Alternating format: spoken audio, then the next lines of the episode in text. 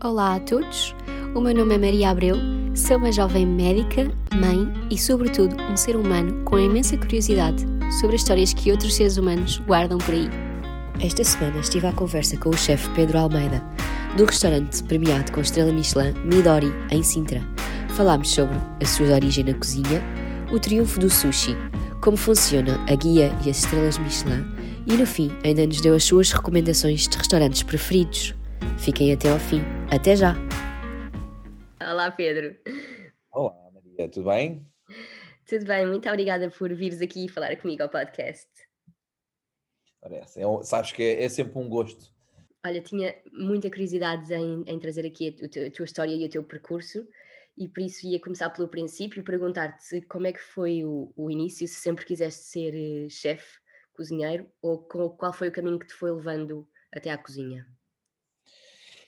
Eu, eu, eu, costumo sempre dizer que a cozinha era um sonho muito antigo que eu tinha, sabes? Um, eu, eu, quando era mais novo, queria ser cozinheiro, um, mas depois, com, com o crescimento e com, com a minha, sei lá, ganhar-se maturidade quando se é um adolescente ou uma criança é um bocadinho utópico, não é? Mas um, dizer que pá, quando, quando comecei a, a crescer um bocadinho mais, comecei a ter outro tipo de gostos e outro tipo de interesses, um, e então desviei-me um bocadinho desta minha ideia original de ser cozinheiro quando era pequenino.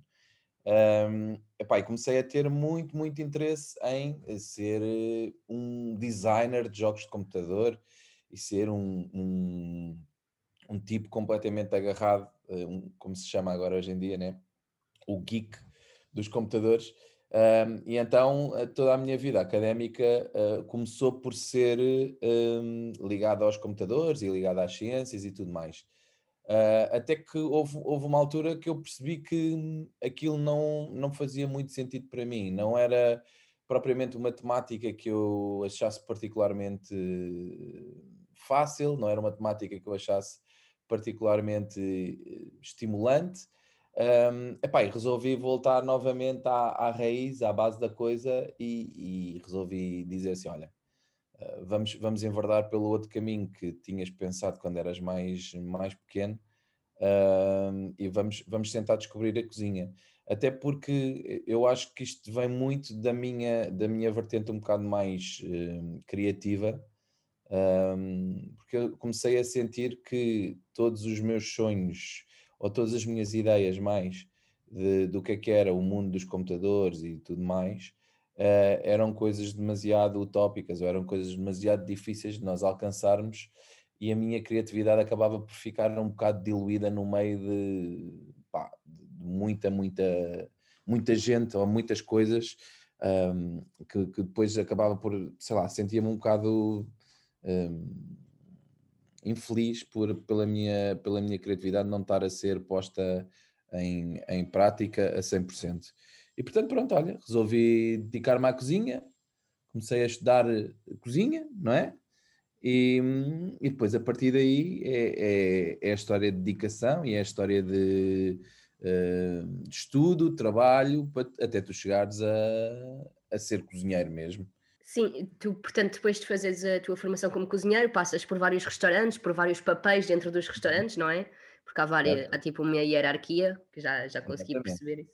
Uh, dentro da cozinha havia, hum, havia sempre, havia ainda há, uh, uma hierarquia muito militarizada, se nós lhe quisermos chamar assim. Uh, nós, nós temos vários patamares dentro da cozinha, tu entras como um ajudante de cozinha, um, e depois vais subindo, vais subindo, vais subindo, até que tu te tornas um chefe de partida ou, ou te tornas um chefe, um, e depois ficas encarregue de um, de um restaurante, primeiro de uma secção, não é? E depois ficas encarregue de um restaurante inteiro, que é quando tu chegas a uma posição de head chef, não é? E, e depois, ainda, depois disso ainda há mais outras coisas para cima, podes tornar-te um chefe executivo, podes uh, ir crescendo para uma, uma estrutura onde tu, em vez de teres, imagina, só um restaurante, tens mais do que um restaurante, um, e portanto isto é uma, uma, uma estrutura muito um, hierarquizada, muito quase militarista, um, que, funciona, que funciona exatamente como, como, na, como no militar, no, nos ramos militares. tens as pessoas que estão mais em baixo que fazem todos os trabalhos que os outros em cima não querem fazer. e depois tu tens as outras pessoas que estão é, em cima de ti, que basicamente têm, já começam a ter tarefas muito mais administrativas, até que tu chegas a um ponto em que a tua vida é apenas administrativa e deixa de ter muito, uh, deixa de ter muita coisa a ver com a parte de cozinhar e de fazer, de fazer pratos e tudo mais. Pronto. Um, e portanto, eu passei por todas essas fases, não é? Uh, quando comecei era um simples, aliás, antes disso ainda tu és estagiário, que ainda é o mais abaixo, tudo, né? Mas acho que é, é, o, é das, dos sítios mais importantes para se estar, porque tu, é, é aí que tu começas a ganhar bases. É aí que tu começas a, a ganhar uh,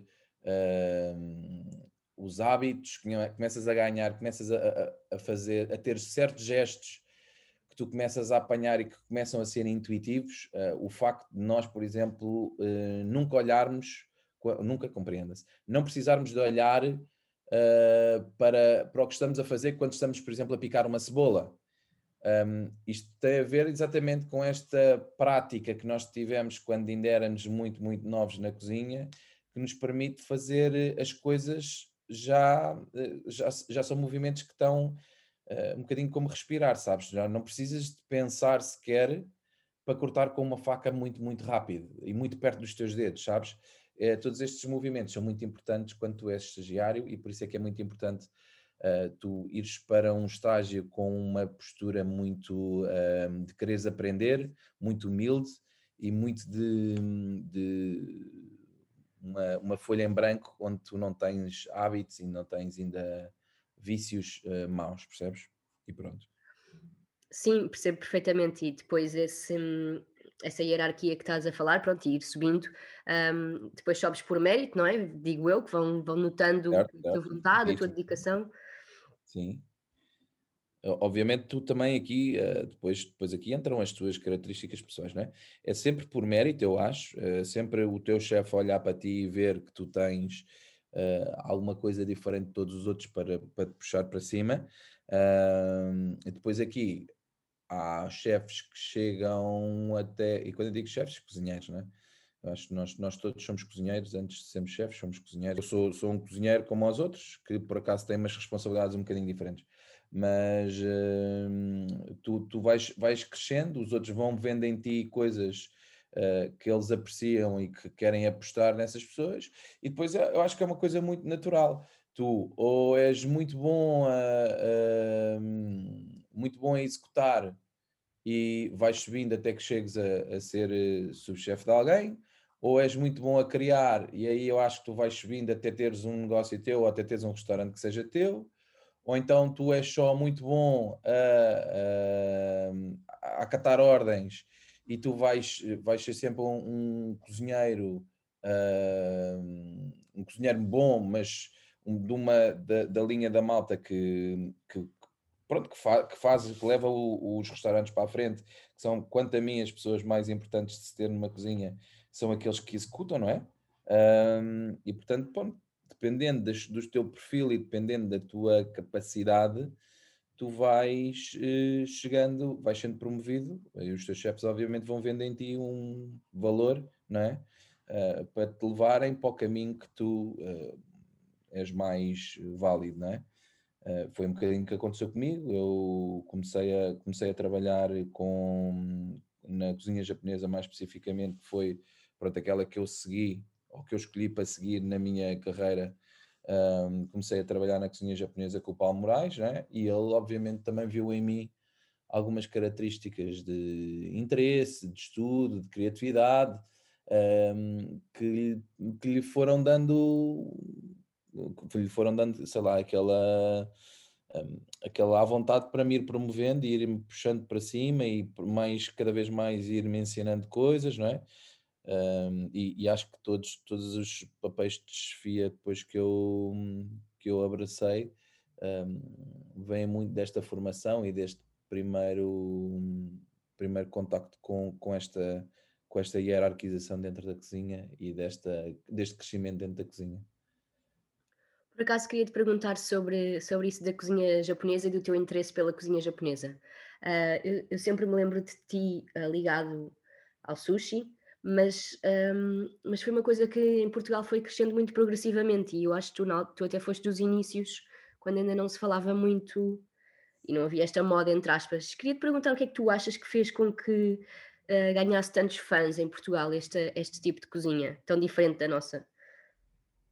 É, é assim, para começar, a, a, cozinha japonesa não é assim tão diferente da nossa. Se nós, se nós formos olhar mesmo no fundo, no fundo, no fundo, lá mesmo no fundinho da coisa, uh, nós vemos que há muitas pontes, muitos, muitos sítios onde nós nos. Uh, pá, onde nós somos iguais, onde nós nos repetimos. a história de Portugal levou-nos felizmente ao, ao, Japão há uns anos atrás, há muitos séculos já, Uh, e nós tivemos a oportunidade de partilhar com os japoneses algumas das nossas técnicas e, e deixámos lá uh, a nossa influência, a influência da cozinha portuguesa na cozinha japonesa. Portanto, existem muitas coisas que são muito semelhantes uh, à, cozinha, à cozinha portuguesa. mas o, o, que eu acho que tornou tudo isto moda foi o, o fator exótico, sabes? Eu acho que as pessoas gostam muito de deste, deste toque exótico das coisas, ou seja, se é uma coisa super, completamente fora daquilo que nós estamos habituados a, a comer, as pessoas vão se naturalmente interessar. Tu tens interesse em ver, ah, estão, por exemplo, um exemplo super, super básico, estão a cozinhar com insetos. Mesmo tu tendo um sentimento de repugna quanto a isto, não é? Com aquele sentimento de insetos e minhocas, não vou comer eu aposto que se abrisse um restaurante que fosse baseado em cozinha com insetos, ou pelo menos uma, um sítio onde houvesse uma influência de insetos, isto daria curiosidade às pessoas e as pessoas iriam experimentar estas coisas. E se, ainda por cima, fossem coisas que efetivamente, depois no final, as pessoas gostassem a nível de sabor, não é? Seria muito fácil de uma gastronomia de insetos pegar em qualquer sítio do mundo, sabes? Exatamente por causa disto, por ser uma coisa exótica, por ser uma coisa que ninguém uh, tem a possibilidade de experimentar num dia normal da tua vida, percebes? Um, e isto claramente foi o, o, o, motor de arranque para a cozinha japonesa, que é uh, se eu quero ir ao Japão provar estas coisas, uh, tenho no mínimo passar, sei lá, 18 horas dentro de um avião, não é? Tenho que pagar uma grande, uma grande conta para ir até ao Japão uh, para experimentar estes pratos novos. Quando esses pratos chegam ao teu país, epá, tu vais querer experimentar, tu tens curiosidade, tu tens aquele interesse. E depois, para além disso, o sushi tem uma arma secreta que a maior parte das pessoas não pensa, mas que na realidade é o que faz o sushi o, o que é hoje em dia, é o facto do sushi ser mais uma sobremesa do que propriamente um, um prato salgado. Um, o que é que eu quero dizer com isto? Um, não sei se as pessoas têm noção, mas na preparação do sushi, do arroz de sushi, nós usamos quantidades astronómicas de açúcar, não é? Um, para vos dar uma, uma receita muito básica do que é que é o tempero do arroz de sushi, uh, nós estamos a falar para um litro de vinagre, nós usamos muitas vezes, em muitos dos restaurantes, usam 50% dessa quantidade é açúcar, ou seja, um litro de vinagre leva 500 gramas de açúcar. Um, o, que, o, que, faz com que aquilo seja efetivamente docinho, não é? Tens um, ali um toque vinagrado, verdade, porque aquilo leva vinagre, uh, mas aquilo é docinho. E depois, todos os outros uh, adereços que se começaram a pôr no sushi, um, de influências uh, que não são propriamente japonesas, mas uh, de, influ de, influências dos, dos, pratos das pessoas que vieram uh, cozinhar sushi para Portugal, um, faz com que tudo aquilo depois comece a levar queijos, cremes e frutas. Então, moral da história, nós aprendemos comer, a comer sushi um, como, como se fosse uma sobremesa, quase, porque é que eu costumo sempre dizer isto. Aquilo é super docinho, é muito bom. Então é fácil para o sushi, esta acho que é a arma secreta do sushi, é fácil para o sushi que depois as pessoas, depois de eh, quererem ir provar, tenham interesse em, em se manter uh, fãs do sushi. E eu acho que foi isto que aconteceu com o sushi. Foi exatamente este, este conjunto de coisas, que é, é uma coisa exótica, é uma coisa docinha, portanto fácil de comer, e depois se ultrapassar a barreira do é cru, foi muito fácil de, de, de ficar. Um, infelizmente, hoje em dia ainda a cozinha japonesa se resume muito a sushi. Uh, em Portugal tu tens muito poucos restaurantes que são restaurantes de sushi, eh, de disparate, restaurantes japoneses, restaurantes que estejam a fazer cozinha japonesa, mas onde o sushi seja apenas uma uma parte pequenina de, do cardápio, percebes, ou do menu. Uh, portanto, as pessoas ainda não conhecem muito bem uh, a cozinha japonesa, mas o sushi, pronto, ganhou, ganhou a moda exatamente por estes motivos que te acabei de dizer. Uh, sim, eu por acaso, quando, quando fui a Midori, surpreendeu-me porque não, não é realmente aquele sushi que estamos habituados dos restaurantes de sushi, como estavas a, como estavas a falar. Até e... nos esforçamos para não fazer sushi, quase. pois, pois, posso imaginar que esse seja um dos objetivos. E queria te perguntar como é que surge a criatividade, as ideias e, e os ingredientes para, para, para desenhares um menu como, como o do Midori. Eu costumo sempre dizer, e, compreendo o que eu vou dizer, eu, eu, costumo sempre dizer que a criatividade vem sempre da casa de banho. Um, e, e, costumo dizer isto porque uh, acho que a, a, casa de banho é o sítio mais hum, tranquilo e mais calmo que existe no mundo inteiro. Ok? E, e para, para ser criativo uh, tem, tem que haver um bocadinho esta paz de espírito, por isso é que eu digo que é, que é uma história vem da casa de banho, porque tem que haver um bocadinho esta paz de espírito. Obviamente, eu hoje em dia já não crio muitas coisas na casa de banho, não tenho assim tanto tempo para passar na casa de banho, não é? Mas eu, eu lembro-me que ao início, os sítios onde eu era mais uh, criativo, onde me vinham mais ideias, era quando eu estava tipo super relaxado, a tomar banho ou a fazer outra coisa qualquer, porque estava, estava super em paz e estava a pensar noutra coisa completamente diferente e as ideias depois apareciam. Hoje em dia, o meu, o meu processo de uh, criativo é um bocadinho diferente já, não é? Obviamente também já, já evoluiu um bocadinho mais, mas eu acho que todos os nossos processos criativos hoje em dia e todas as pessoas no mundo vêm sempre de, da inspiração de outras pessoas. Uh, o, o Ferran Adrià, que é um, que é um grande chefe de, de, cozinha, uh, atualmente já não tem um restaurante, mas uh, é um estudioso da gastronomia e tem uma, uma fundação que, que se dedica só ao estudo de, da gastronomia vocacionada para os restaurantes.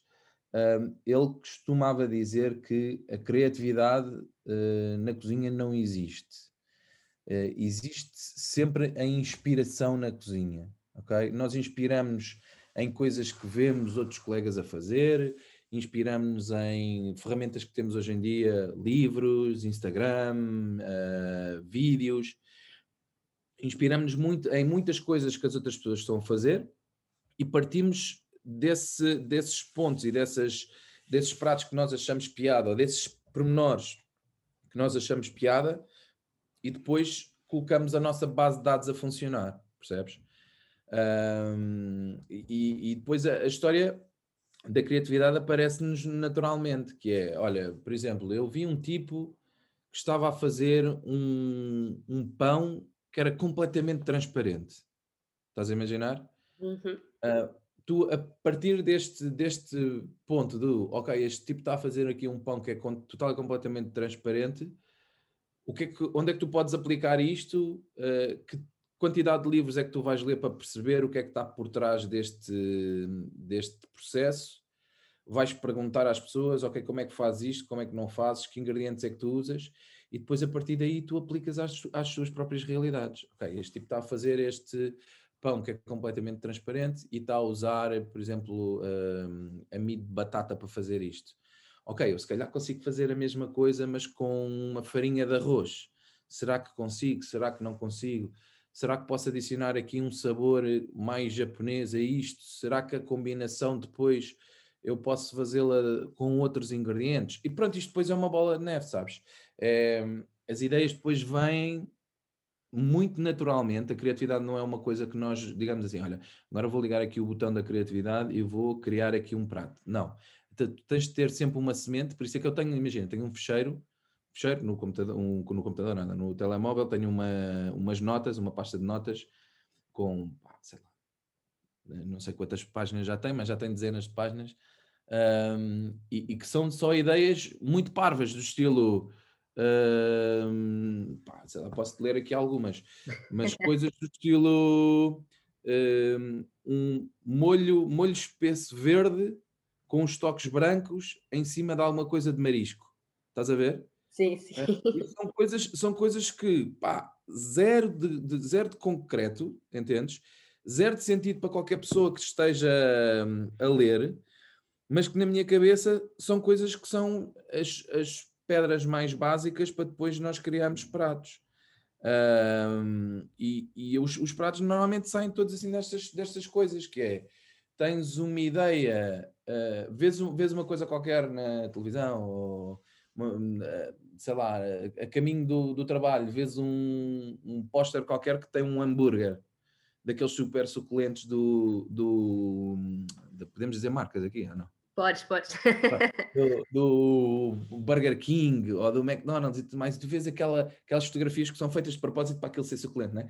Uh, e tu vês aquela cena e depois dizes assim: Ei, eu podia pôr um hambúrguer no, no menu. E depois tu começas a pensar: Ok, podia pôr um hambúrguer no menu, mas não pode ser um hambúrguer normal. Então temos que fazer, temos que fazer uma coisa que seja anormal. Então, pá, vamos fazer em vez de um hambúrguer de, de carne normal, vamos fazer um hambúrguer de camarão pomos lá dentro assim uns sabores, pá, e depois é uma bola de neve, como te digo.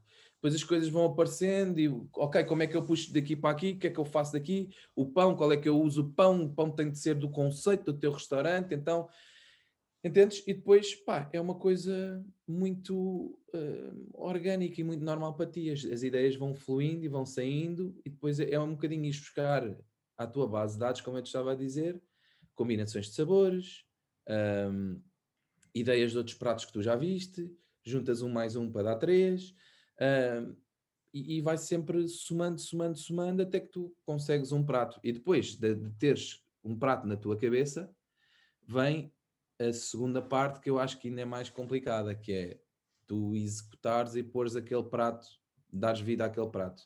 E depois aí é testar, repetir, repetir, repetir, repetir, até tu chegares àquilo que na tua cabeça funcionava e depois tem que funcionar também no prato.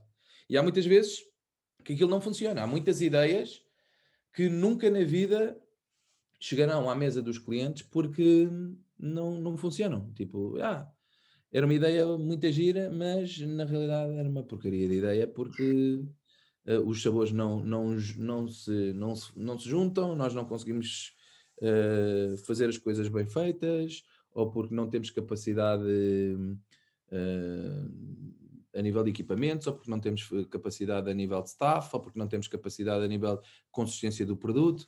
Portanto, existem depois, nesta segunda fase, 50 mil outras coisas que impactam uh, o, o, prato final que os clientes recebem na mesa. Mas, pois, pronto, de, de todos estes 30 ou 40 pratos que nós testamos, existem 10 ou 12 que nós pomos no menu e, e, pronto, e depois servimos aos nossos clientes e eles têm gostado, mais ou menos, não é?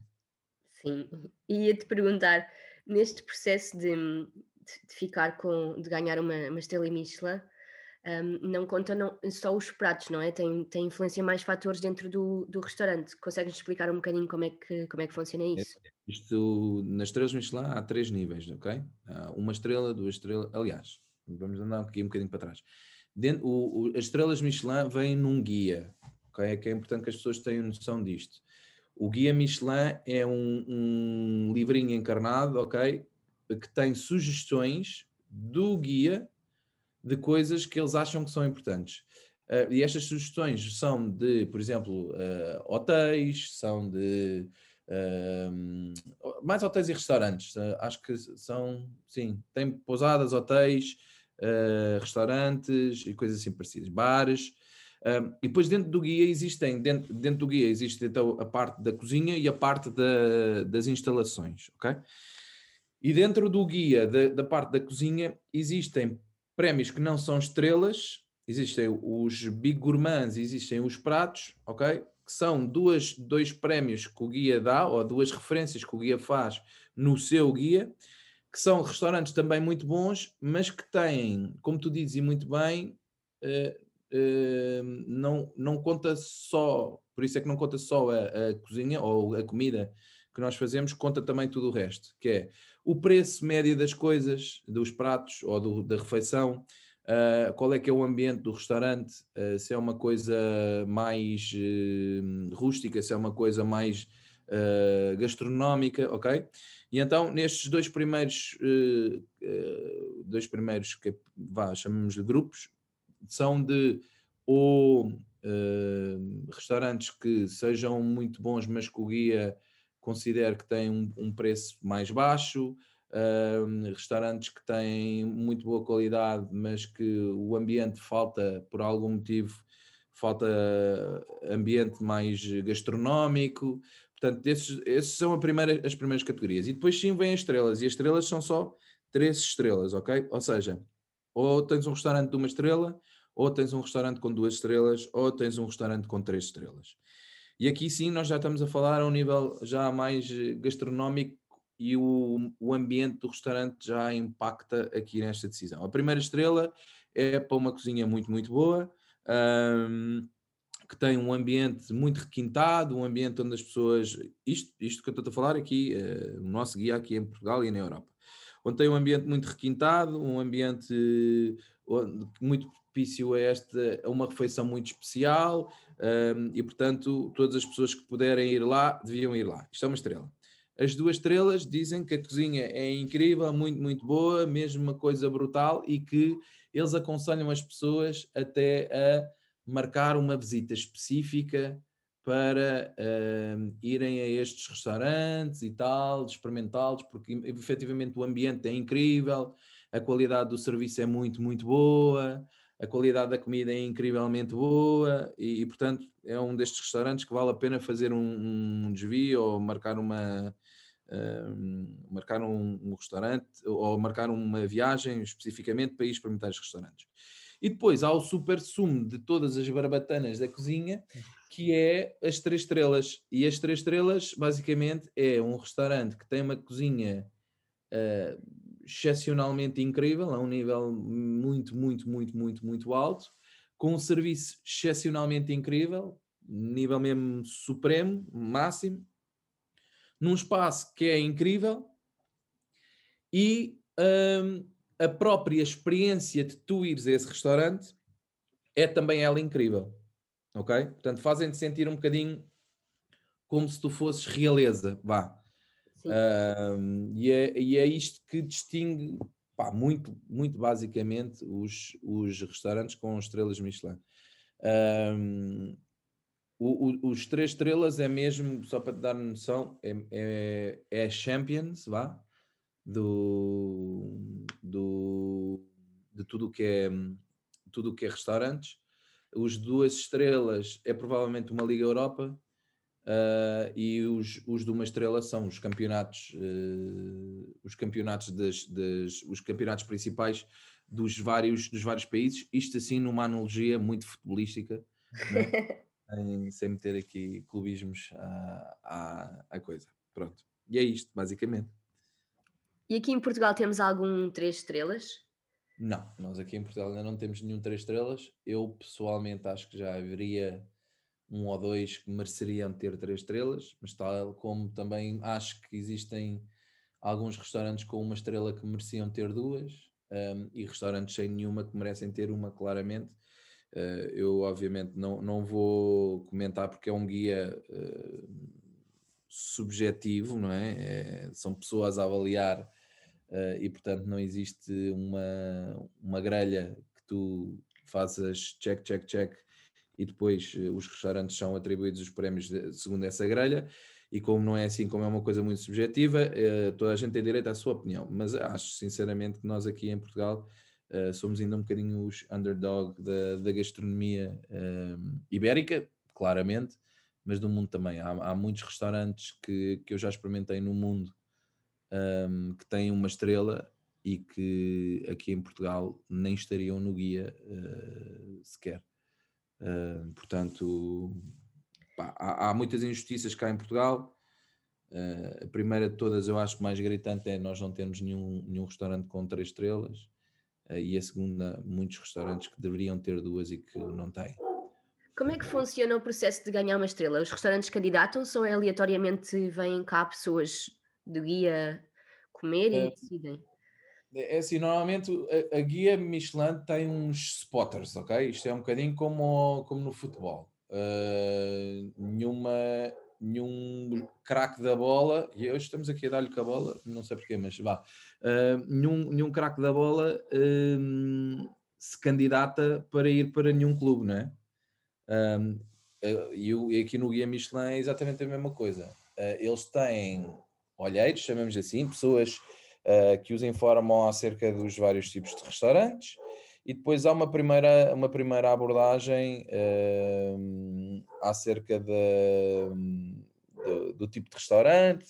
Uh, eles vão, têm inspectores que são normalmente sempre desconhecidos, ou seja, ninguém no, no restaurante sabe de certeza se, se essas pessoas são inspectores ou não e aquilo que se vê nos filmes do estilo, ah, o inspetor deixou cair o, o garfo para o chão e tal, não é verdade, ok? São pessoas perfeitamente normais, a, a fazer uma refeição perfeitamente normal. Tem alguns, uh, alguns uh, tells que são o facto de normalmente virem sempre jantar sozinhos, portanto, mesas de uma pessoa só, para nós são sempre um red flag, não é? Mas tem que haver este processo antes de nós criamos um restaurante, depois há pessoas que estão na comunidade gastronómica uh, que, que, se interessam pelo restaurante, ou porque o chefe já é conhecido, ou porque as pessoas começam a falar, não é? E nós aqui em Portugal somos uma nós pequenina, não é? Nós toda a gente conhece toda a gente, toda a gente fala dos restaurantes novos, o que é que aparece, o que é que não aparece, não é? E, e as, as opiniões começam-se a formar e depois disso uh, o guia tem conhecimento, ou ganha conhecimento uh, de, um, de, de, que existe um restaurante uh, assim ou assado, uh, pede informações ao restaurante, ok? E depois o restaurante dá informações ao guia de, do, do que é que é o restaurante. vamos imaginar. ligam para o Midori e dizem, olha, o Midori, nós gostávamos de saber o que é que tipo de cozinha é que vocês fazem, quais é que são os vossos horários, qual é que é o preço médio de, de, de por refeição. Pronto, faz uma série de perguntas, uh, o que informa mais ou menos os restaurantes que eles estarão na mira do guia.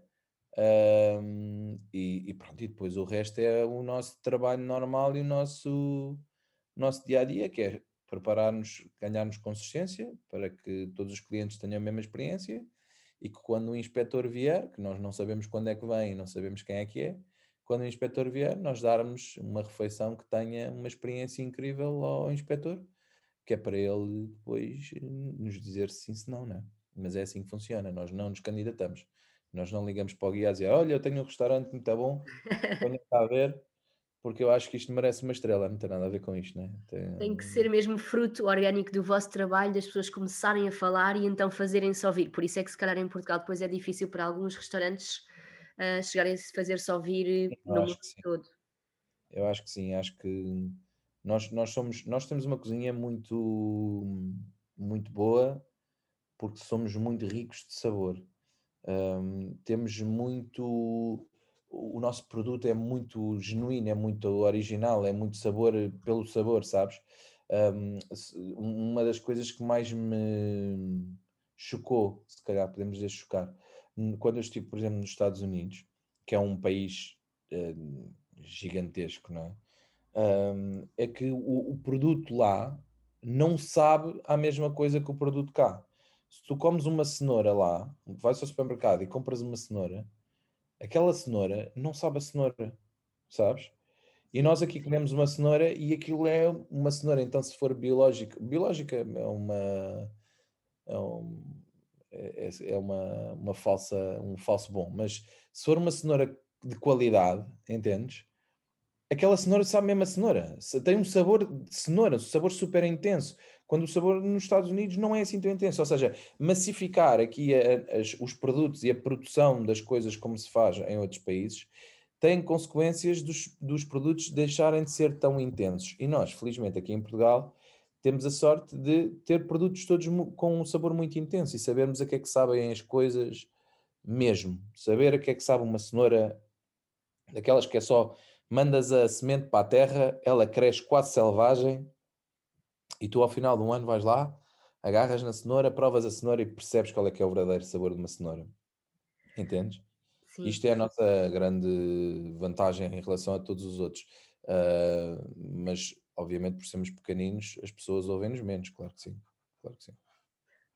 Olha, eu queria te perguntar também um, dos restaurantes com estrela que já foste aqui em Portugal ou no estrangeiro, quais é que ficaram assim no teu top 3? Quais é que voltarias e quais é que recomendarias uma pessoa quase a marcar a viagem para ir lá?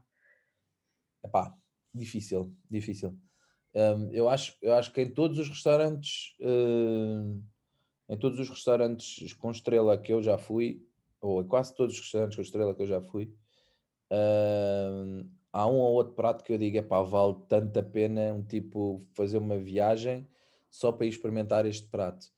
Uh, portanto, este, esta escolha é muito difícil, mas eu vou-te dizer assim: olha, na loucura, loucura das loucuras, cá em Portugal, uh, dos, o, para mim, o melhor de todos é o restaurante Ocean, lá embaixo no Algarve, do Hans.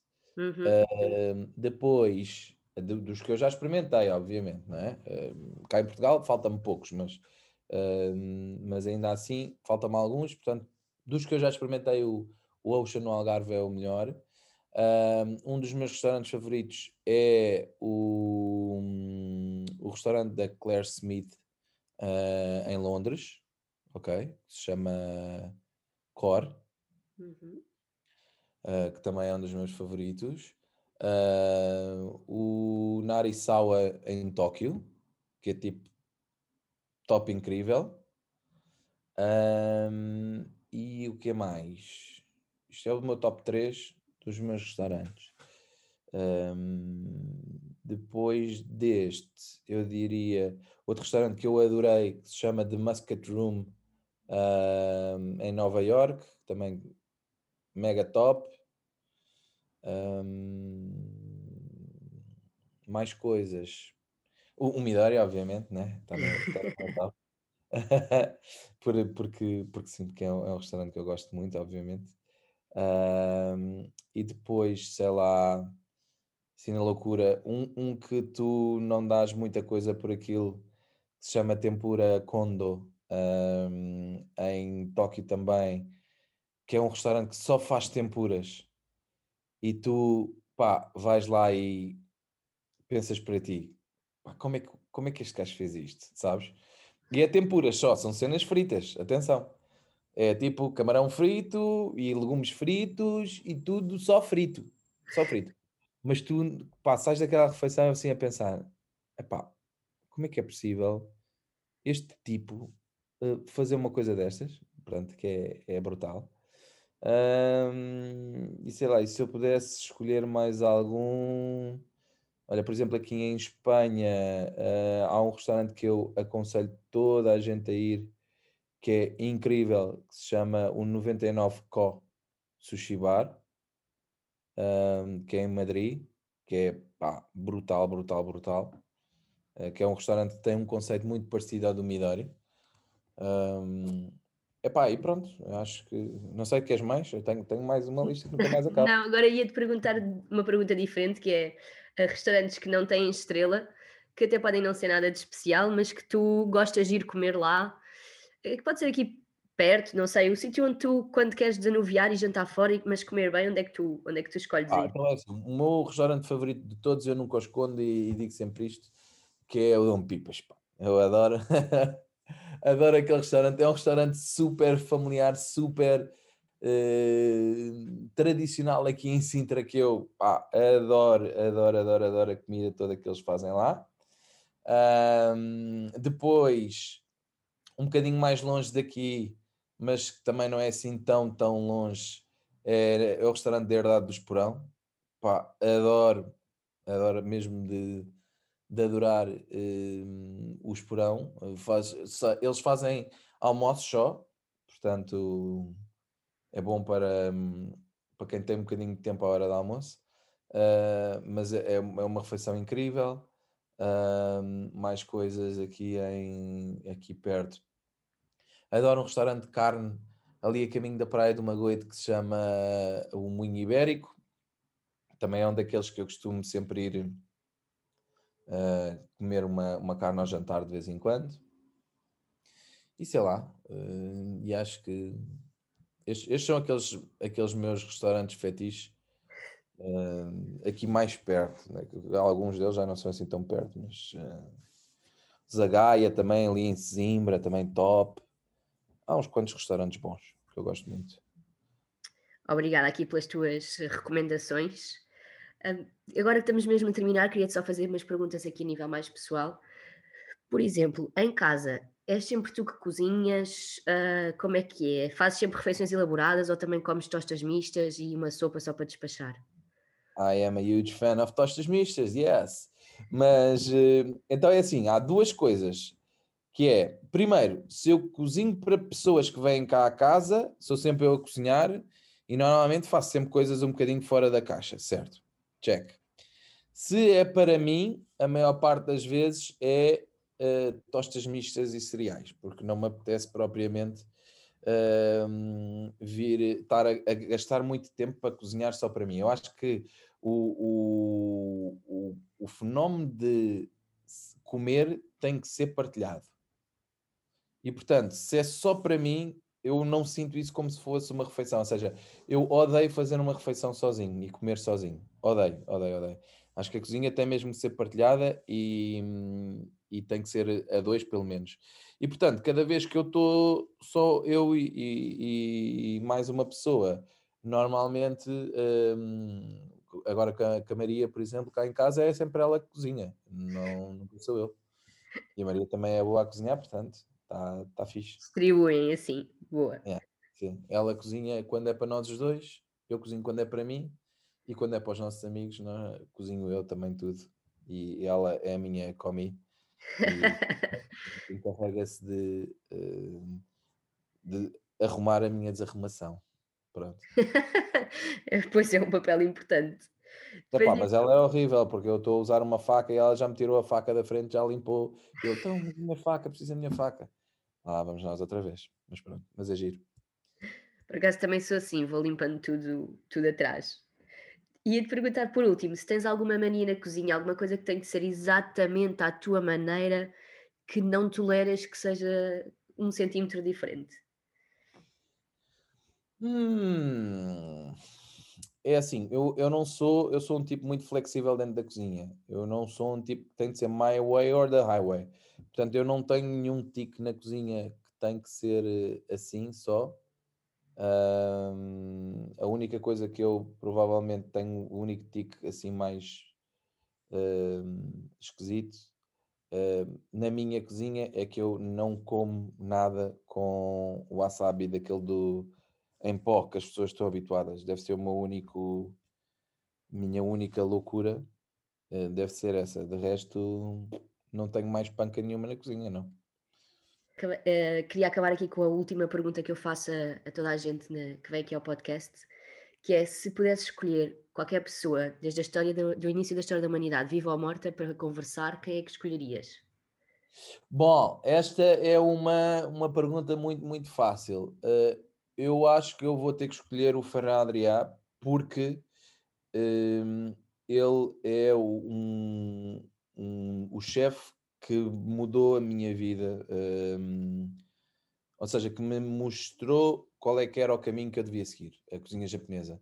Uh, foi o, o Ferradriá, pela maneira dele cozinhar e pelas coisas que ele começou a, a dizer, me fizeram mudar um bocadinho o meu mindset, me fizeram ir à procura da cozinha japonesa e, portanto, ele claramente é um dos meus ídolos e eu tenho a sorte dele ainda estar vivo, portanto, escolheria claramente o Ferro Adrià para conversar com ele e para trocar umas bolas e para comer, que o homem também é um grande gênio a comer, portanto, uh, era ele.